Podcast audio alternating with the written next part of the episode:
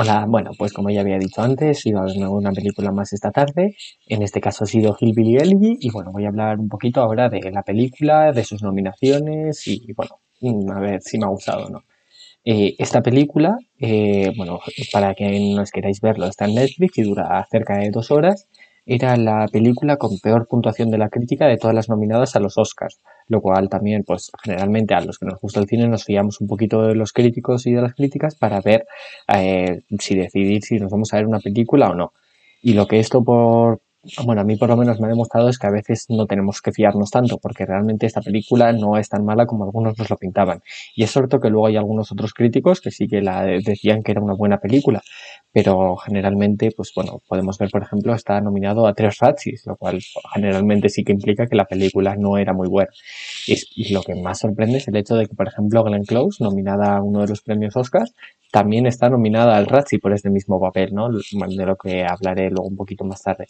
Pero lo que sí que tengo que decir es que la película, si bien no es tampoco un gran peliculón, es una película que yo nominaría para mejor para mejor película, no me parece para nada la peor película que está nominada a los Oscars. O sea, está bastante por encima de Mulan y también pues de Emma o de Midnight Sky o alguna de estas películas que realmente no son tan buenas, que no son unas buenas películas sobre todo, como digo, Mulan, que no, no, me llego a explicar cómo puede estar por encima Mulan de que Hillbilly Ellie. Y como digo, que ninguna de las dos son grandes películas, ¿eh? Pero bueno, si tuviera que describir así un poquito de qué va la película, pues es eh, de un joven que está estudiando en Yale y pues lo que está buscando es intentar hacer pues un trabajo de verano, ¿no? De abogado.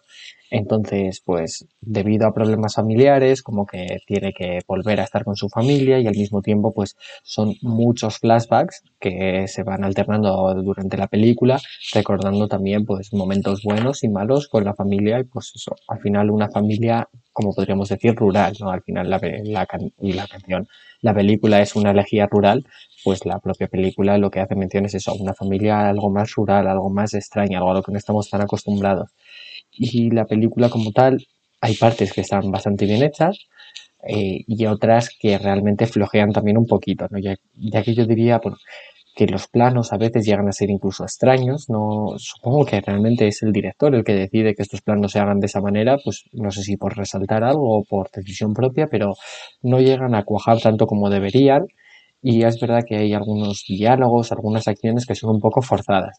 Bueno, esta película no he dicho, pero es verdad que el propio protagonista es el que escribió años más tarde pues esta su historia y pues eh, supongo que se dramatizó para hacer esta película.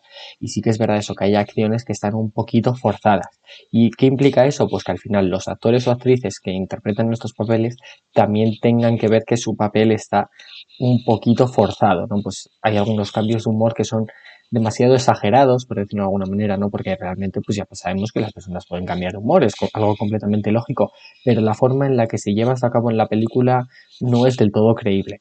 Y esto, pues, por eso yo creo que es la diferencia entre que Glenn Close, por ejemplo, pueda estar nominado tanto al premio Oscar como al premio Razzie, que uno es para mejor actriz y la otra para la peor actriz.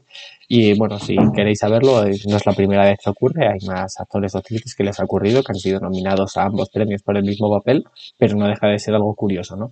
Yo sinceramente creo que no se llevará ninguno de los dos premios, no, yo creo que no es una mala actuación, pero tampoco es una actuación tan tan buena, ¿no? Hay, yo creo que se le da importancia a muchos detalles en esta película, tanto para bien como para mal y realmente es una actuación destacable, sí, pero tampoco excelente. No sé, yo, yo dudo mucho que se vaya a llevar cualquiera de los dos premios.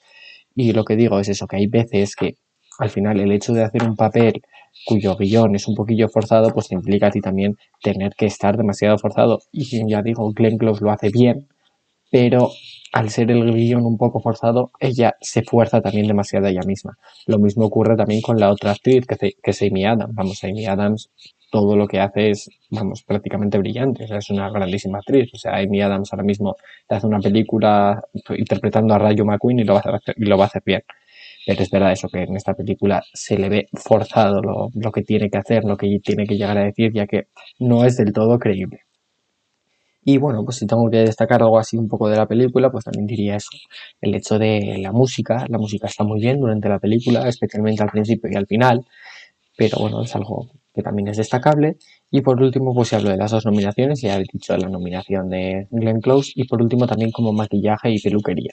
Esto se puede ver viendo a las dos actrices principales, que supongo que ya son conocidas por todos, son actrices muy, muy conocidas en Hollywood, que han hecho grandes películas, y si les vemos, por mucho que sepamos quiénes son y que les reconozcamos, es verdad que se ve algún cambio, se ve que hay diferencia, y luego ya al final, cuando te muestran fotos de la verdadera familia, ya que como os he dicho, es una película que está basada en lo que el propio bueno, JD, que es el protagonista, escribió años más tarde.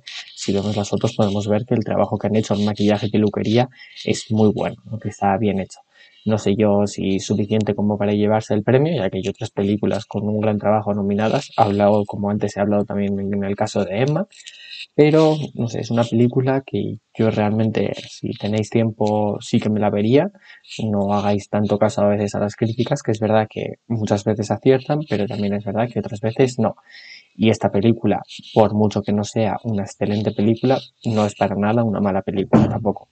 Entonces, bueno, ya se verá cómo va la cosa. Veremos si Glenn Close al final consigue por lo menos uno de los dos premios. Yo sinceramente espero que ninguno de los dos, ya que es, un, es una grandísima actriz, ya lo he dicho antes, se, puso, se pudo ver también años antes, cuando yo creo que por lo menos se tenía que haber llevado el premio con The White, cuando se lo llevó Olivia Colman. Pero bueno, si se llevase el Oscar tampoco sería una desgracia, ya que eso ya como digo, eh, actrices como ella que se lleven premios siempre es bueno, pero que se lleve el Razzie por este papel tampoco me parecería para nada justo. es un papel que sea malo por su parte, sino por el guion que ha tenido que hacer. Entonces, bueno, yo creo que ya he acabado por hoy. Mañana me veré alguna película más y hablaré sobre ello. Así que nada, pues un saludo y nos vemos mañana. Agur.